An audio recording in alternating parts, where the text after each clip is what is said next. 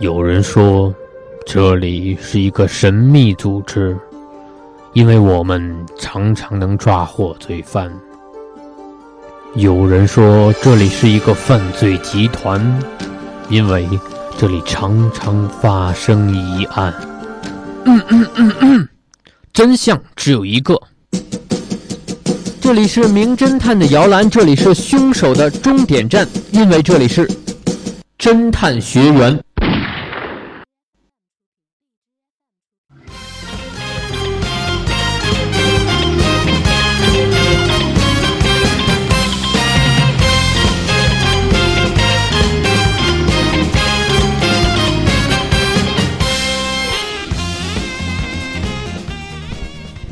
园。各位听众，北京时间的十八点四十分，欢迎大家继续锁定 FM 九十五点二浙江师范大学校园之声，这里是侦探学员，我是你们的老探长一兰，好久不见。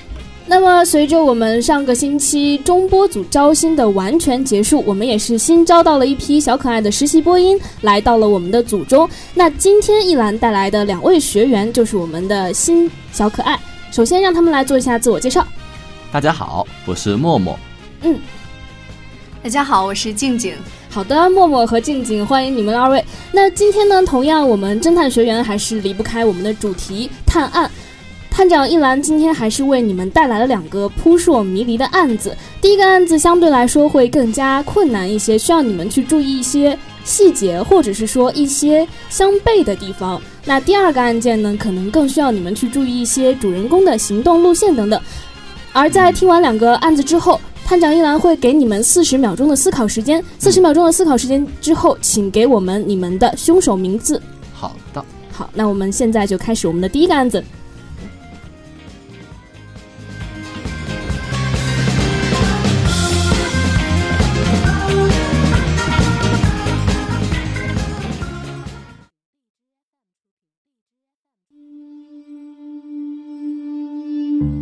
情深里的秘密。周六下午三点，警长嘉华早早的出了门。今天他打算去探望朋友陈鼎和岳可夫妇。到了两人的住处，来开门的是陈鼎的妻子岳可。岳可今天穿了一身鲜辣油绿的绸缎长裙，夺目的色彩令人过目难忘。喝了待客用的咖啡后，坐着过了许久。嘉华还是没有看到老朋友陈鼎的身影。一般来说，陈鼎总是会在下午茶时间准时准点的出现，更不要谈今天还有他这个特意来拜访的朋友在场。听到嘉华的疑问，岳可笑着起身说：“要去房间里叫醒午睡的陈鼎。”就在岳可离开后的没多久，房间里传出了激烈的争吵。同时，一阵走音的琴声也响了起来。嘉华担心地敲了敲主卧的房门，里面却没有任何反应。他觉得有些不妙，立刻开门进入了屋内，却被背后突如其来的一闷棍打晕了。失去意识前，嘉华最后看到的是床上被子里月可绿色绸缎裙露出的一角。这天晚上。嘉华在医院的病床上醒来，就听到了陈鼎被烧死家中的消息。出院后，嘉华与同事迅速开展了调查，收集了三个相关人物的证词。住在陈鼎隔壁的甜甜说：“那天我在客厅里陪女儿练琴，没有注意到隔壁有什么奇怪的动静，或是见到什么奇怪的人。”据进一步调查得知。因女儿钢琴学习的需要，并不宽裕的甜甜特意买了一部二手钢琴用于女儿的练习。因为怕吵到邻居们，最近还请人加强了墙壁的隔音性能。就算在屋里，钢琴也不会传出声来。由于二手钢琴的使用时间过长，有时在弹奏中会出现走音的情况。第二个提供证词的。是前不久与陈鼎发生过争执的艺术投资人涂一。从事艺术工作的陈鼎，在一次活动策划中突然收到了撤资的通知。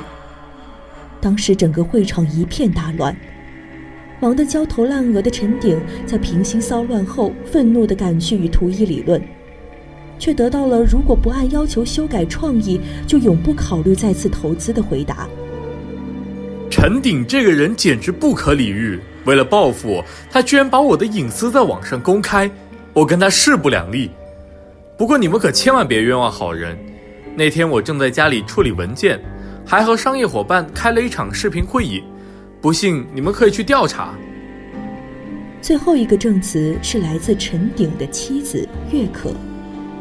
据他称，陈鼎自图一撤资后一直很消沉，新的工作也很难顺利开展，脾气变得非常暴躁，且开始酗酒。那天嘉华来找他，我便上楼叫他起床，谁能想到他又和我吵了起来。还把我摔到床上进行暴打，我不知不觉就晕了过去。醒来时发现房里有漫天的火光，烟雾很大，陈鼎也不知道去了哪里。我便急忙从床上起身，还把晕倒的嘉华带了出来。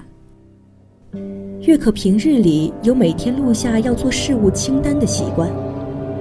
警方在他的手机里发现的最后一条记录是案发当日准备招待嘉华来访的预定。嘉华对案发现场进行了调查，房间的门窗都是紧闭的。嘉华在房间的角落里找到一盆被烧成渣的炭，以及床头柜里找到被检验出装有安眠药的小瓶。那么，聪明的学员们，你们知道凶手是谁了吗？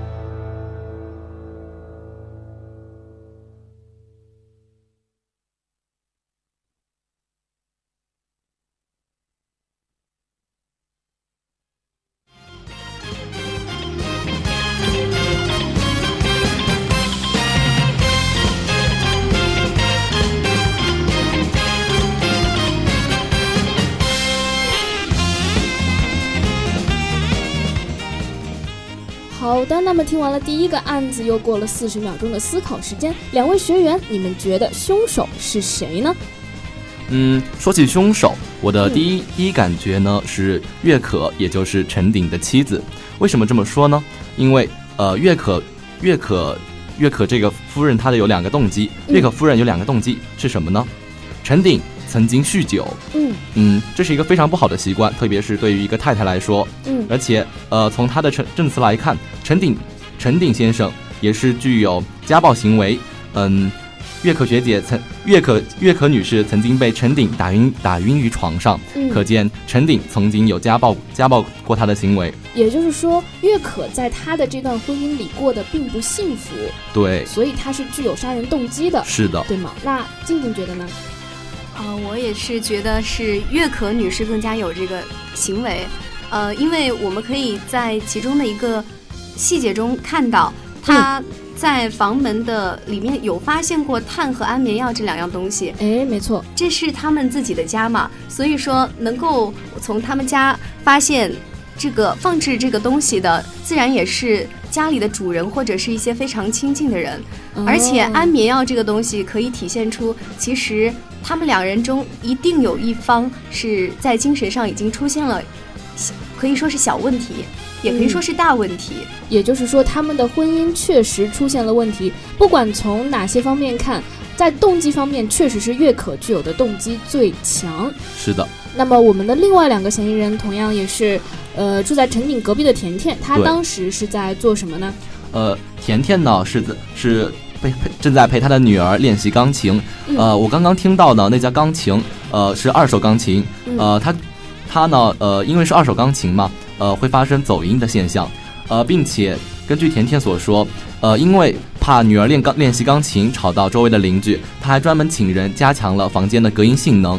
但是根据嘉华的自述回忆自述来自述来看，呃，嘉华在进入呃陈鼎夫妇房间的时候，曾经有听到邻居甜甜女儿弹钢琴所发出来的声音，这与他的这与他的证词有略微冲突之处，所以我觉得这里有点可疑。没错，所以我们的默默其实是找到了一个我们这次案件之中非常可疑的点，或许说我们这是一个关键的点，这一点也就让我们更加明确的看出这这个案子它绝对不是一个简单的意外，嗯，对吗？肯定不简单。哎，那我们就说了，其实两位学员非常聪明啊，一上来就把我们的真凶月可已经猜出来了。那既然月可是真凶的话，我们来看看他是怎么作案的呢？哇，原来月可学姐是真正的凶手。没错，月可是真凶。那么，首先我们可以从这个刚刚默默说到的可疑的点来看，为什么已经墙壁的性能已经被加固过了，可是嘉华还是能听见走音的琴声呢？为什么呢？静静，你觉得呢？嗯，我觉得。你觉得钢琴它是其实是属于有那种振幅的，因为平时呃也练钢琴的同时，我们会了解到，其实不管它的隔音效果有多少好，但是钢琴它里面那个弦的震动的话，是会通过墙壁传递的非常明显的。嗯，所以静静其实是从这个钢琴它的性能来讲。那可是我们刚刚文章之中，我们的案子之中也已经明确指出过了，在隔壁的甜甜把墙壁加固过了之后，在墙壁外面，在屋子外面是不会听到弹钢琴的声音的。所以，所以我觉得有人说谎了。嗯，所以我觉得肯定有人说谎了。呃，那么究竟是怎么一回事呢？呃，我们可以这样做，这样做一个假设。嗯。呃，我们的月可曾经被陈鼎家暴，而且陈鼎这个人酗酒。酗酒家暴是个无恶不作的大无无恶不作的坏丈夫。嗯，那么我们的月可肯定向他的邻居甜甜有诉过苦，然后，啊对，因此我觉得这件事件很有可能是邻邻居甜甜和月可联手进行做的案。那默默觉得是怎样做的案呢？他们具体的作案手法是怎样的呢？呃，我觉得呃可能是呃，因为月可是嗯陈鼎的妻子，她她可以有很充分的呃。时间和作案手法往陈顶陈顶的呃，比如说食物，比如说呃白开水，他喝的水里面下安眠药，呃，以此呢让那个陈顶陷入昏睡，昏睡的昏睡中的人往往是任没有任何抵抗力的。嗯，呃，邻居呃邻居呢，嗯，邻居甜甜这个时候需要的工作就是掩护月可进行作案。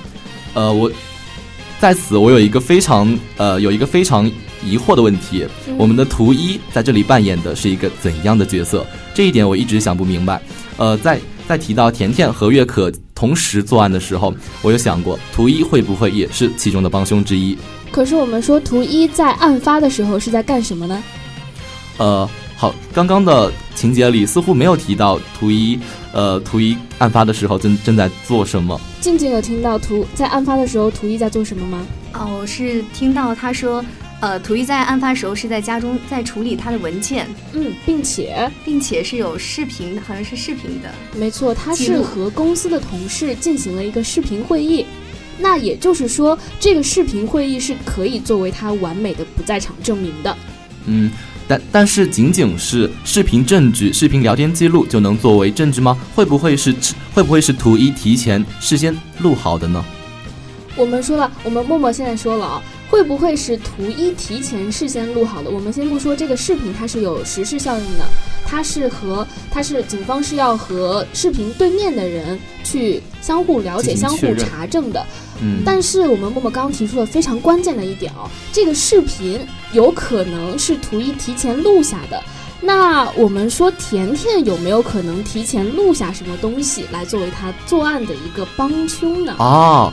侦探这么这么一说，我就有了新的想法。会不会是甜甜把她女儿弹钢琴的声音事先录好了呢？为什么要录弹钢琴的声音呢？呃，录弹钢琴的声音，这我就不太清楚了。静静，你明白吗？静静有什么想法吗？可能是因为弹钢琴可以作为他的不在场的这个证据吧。弹钢琴可以作为不在场证据吗？我们来看一下当天的行程是怎么样的。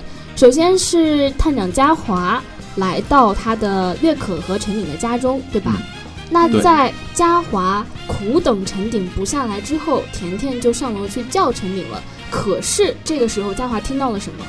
这个时候，嘉华听到了他们夫妻二人传来的争吵声。嗯，他们传来的争吵声争吵声，并且在这个争吵声之中是有。并且在这个争吵声之中之中，是有隔壁呃甜甜女儿弹来钢琴声。哎，没错，是有隔壁女儿弹来钢琴的声的。那为什么我们会说这是一个疑点呢？因为在这个时候，我们的隔壁的甜甜已经把房间进行了隔音处理，对，已经进行了加固。所以按说我们在这里是不应该听到听到钢琴声的。嗯，对。那他怎么会听到呢？那他他怎么会听到的呢？结合探长刚刚所提示的。关于录音啊、录视频啊这样的文件，我们的两位学员有没有什么新的想法呢？他可能会把他的录音就放在那个房间的角落里面。嗯，没错。那他录下来的应该是什么？应该是他岳可和陈鼎之间曾经的争吵，对吵架的声音，以此来干什么？以此来掩饰这时候陈鼎学长还活着的事，已经死掉的事实。哎，有有这种可能，或者说他是为了让嘉华知道。陈鼎学长这时候还活着。对，陈鼎学长这个时候不仅是还活着，并且还争吵，还非常的凶。对。那接下来嘉华上楼之后，他又碰到了什么事情呢？他看到了什么？在房间之中。这个时候，嘉华上上楼看到了，呃，在床上的友谊，在床上有绿色的衣服的裙角。嗯，同时他又遭遇了什么呢？同时，他被人从背后一闷棍打晕在地。哎，那这个时候我们去想啊，在这个房间里一共只有三个人，这三个人是谁？这三个人分别是嘉华、陈鼎和月可。嗯，那既然床上有绿色的裙子，那应该是谁打晕了嘉华呢？我觉得应该是月可。为什么呢？呃，因为月可他想要为自己制造不在场证明。嗯。所以，我们这个案件的真实的作案手法应该是岳可提前把他和陈景录音的吵架的文件录音下来，并且不小心录到了隔壁女儿弹钢琴的声音。对。之后呢？呃，之后，呃，他之后他把那个嘉华请到房间里来做客，呃，以此来制造他不在场的证明。嗯。啊，我觉得呢是月可先把陈鼎用安眠药呃迷晕在房间里。之后，嗯，之后邀请嘉华来房间里，然后这时候，呃，嘉华没有迟迟没有等到陈鼎下来，然后月可就假意上楼去叫陈鼎下来，结果这时候，呃，他就打开了曾经事先录好的那段录音，让嘉华以为这个时候陈鼎学长还活着，并且和岳可发生了激烈的争吵，但事实上陈鼎学长这时候已经被迷晕了过去，呃，这个时候呢，嘉华就上楼了，因为他察觉到不对，嗯，他上楼以后，呃，看到了。藏在被子里的裙角，绿色的裙角，而今天约可穿的就是那件衣服。嗯，所以嘉华可能会下意识的认为月可是被陈鼎打晕在床上的，但实际上应该是实际上月可躲在门后。当呃我们的嘉华一进门，他就受到了月可给他来了一闷一闷棍。嗯，那接下来的事情，我相信各位听众也已经心里有了自己明确的答案。接下来月可就是把嘉华。搬出去之后，又在房间里点了炭盆，并且制造了失火的假象，自己逃了出去，而使我们的陈鼎留在了房间里，被大火活活烧死。嗯，没错。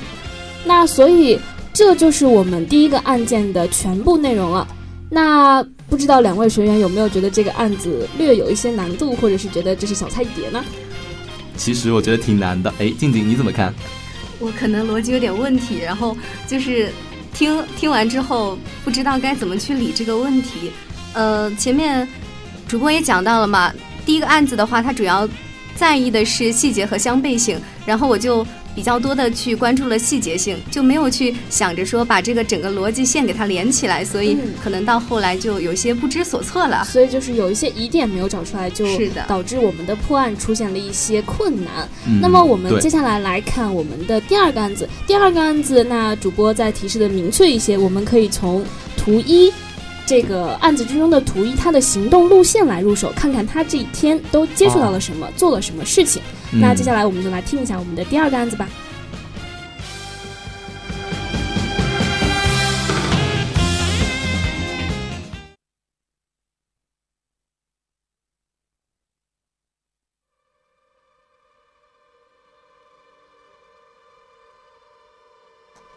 巧克力杀人案。早上七点半，庆怡又是第一个到办公室的。作为整个办公室资历最浅的人，他每天都要第一个到办公室，先到传达室拿报纸，然后拖一遍地，擦一遍办公桌，再给每个人泡上一杯热茶。办公室连同他在内，一共有五个人。主任图一是一个十分刻薄的人，仗着自己后台硬，经常对下属发难。副主任陈鼎则个性温吞，是个标准的妻管严。另外就是心如和乐天了，这两个人比较好相处。这天，陈鼎站起来走到桌前，我给订奶中心打个电话，我老婆叫我把孩子的鲜奶。换个套餐。对了，电话是八八零三四。心如好心的提醒了一句，图一有点鄙夷的看了陈鼎一眼，冷哼了一声，自顾自喝起了茶。被当众驳了面子，陈鼎也只能微窘的笑了笑，背过身去拿起了电话。办公室里静悄悄的，只有陈鼎讲话的声音。打完后。图一慢悠悠的按下号码，一五九六九一零六七零二。这是他妻子的号码，每天他都要在这个时候打过去报平安。打完后，只听见心如一声惊呼，大家都本能地转头一看，便见他刚刚打开的报纸卷里划出一个长条形、包装精美的盒子。乐天第一个瞪大了眼睛，嚯，手工巧克力，很贵啊！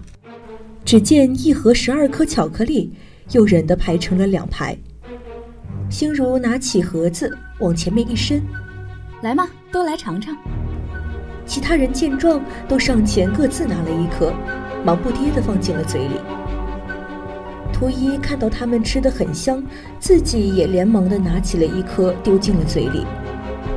浓郁的香味还没有消退，他便急忙去拿第二颗。可是手指才伸出去，还没有碰到巧克力，就忽然停住了。他张了张嘴，啊了一声，便咚的一声，整个脸砸在了办公桌上。大家都吓了一跳，谁也不敢动。过了好一会儿，还是陈鼎伸手去试了试他的鼻息。他。他死了。等到警察赶到，消息早就传遍了整个单位，其余兔的腿都软了，谁都看得出来，图一是被那盒来历不明的巧克力给毒死的，而他们也都吃了。但医院检查过后，却对他们说都没有中毒。接着，图一的死因也基本确定了。他中了氰化钾的剧毒，而毒药正是来自于吃掉的那一颗巧克力，也因此他右手食指也沾染了毒物。但是令人匪夷所思的是，剩下的六颗巧克力都没有毒。十二颗巧克力，他们吃掉的五颗没事，剩下的六颗也没事，唯独图一吃掉的那颗是有毒的。如果说是巧合的话，那也太毛骨悚然了。那么，聪明的学员们，你们知道谁才是真正的凶手吗？凶手又是如何作案的呢？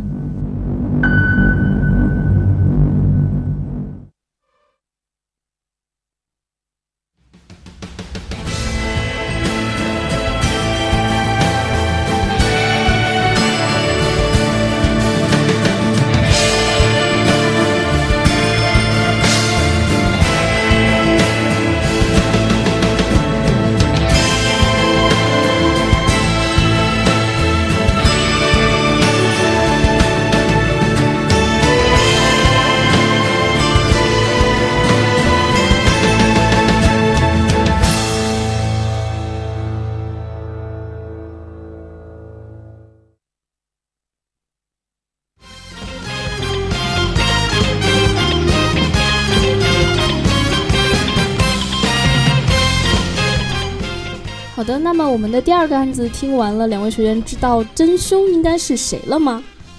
我觉得应该是陈鼎，为什么呢？呃，因为我想就是。主播刚刚提示过嘛，就是从图一的这个行动的线索去分析。嗯那么他既然是吃了大家都是一样的巧克力，但是他那块有毒，而且并且他的右手食指上沾染了氰化钾的毒，那么就说明在他前面拨打电话号码的时候，其实他的手指上已经沾染了毒物了。那我们可以看到，其实副主任程鼎他前面也拨打过八八零三四的这个电话，嗯那么就说明他是有这个作案条件的。那么我们也可以看到，陈鼎他其实是一个妻管严，而主任图一的话，他是属于那种非常刻薄的。而且他们之间有职位上的竞争，嗯呃，图一是主任，而这个陈鼎他是副主任。如果说陈鼎想要成为主任，那么他需要踩上图一的肩膀，然后往上爬的话，那么他需要把这个人干掉。哎，没错，那我们的静静其实就是不仅从作案手法方面，还是心理动机方面，都已经比较全面的分析出了真凶应该是陈鼎。那探长在这里恭喜二位学员，这次真的是一猜就中，我们第二个案子的真凶确实就是陈鼎。哇，真的是陈鼎学长。陈静静，我觉得一开始我觉得你把你把人性想的真是太坏了。陈鼎为了上位，居然会做出这种事情，难以想象。陈鼎他是一个妻管严，他平时说话都温温吞吞的，怎么会做出这种事情？看来人性都是有两面的。嗯，并且呃，那我们说默默他其实是从这个从案子的本身人性的角度去考虑了一下，那考虑了一些关于更加深刻的问题。那我们还是回到作案手法上面来说，刚才静静提到的这个送奶的电话，并且陈景是非常。非常的让大家注意到的一种方式，去拨打了这个电话，并且他的电话号码是他的电话号码是是几呢？我刚刚没注意。他的电话号码是八八零三四，没错，应该是八八零三四。而之后图一所拨打的那个电话的电话号码是幺五九六九幺零六七零二。在其实通过对比这两个电话号码，我们就会发现他们其实是有所重合的。啊，而作为老同事来说，陈鼎和一定是知道图一所拨打这个电话之中对，也是有零这个字母的，哦所以他们他就设下了这样一个计，在电话号码上面去做了一些呃手脚。没错，在上面涂毒，嗯之后再先订过来一盒巧克力，并且刻意让大家发现，然后让大家再分食，最后就这样毒死了图一。对，那么我们今天的两个案子到这里也是猜完了。我们说第一个案子的时候，其实我们的默默是比较细心的发现了案件之中的疑点，而第二个案件中，在第一个案件之中没有表现得很好的静静，就一语道出了我们的真凶。那两位学员其实第一次来到侦探学院有这样的表现，探长已经是很欣慰了。那希望今后今后也是看好你们，也希望你们多多的出现在这个节目之中。那我们今天的侦探学员到这里也差不多要结束了。我是探长一兰，我是默默，我是静静，那我们就下期再见吧，拜拜。拜拜，再见。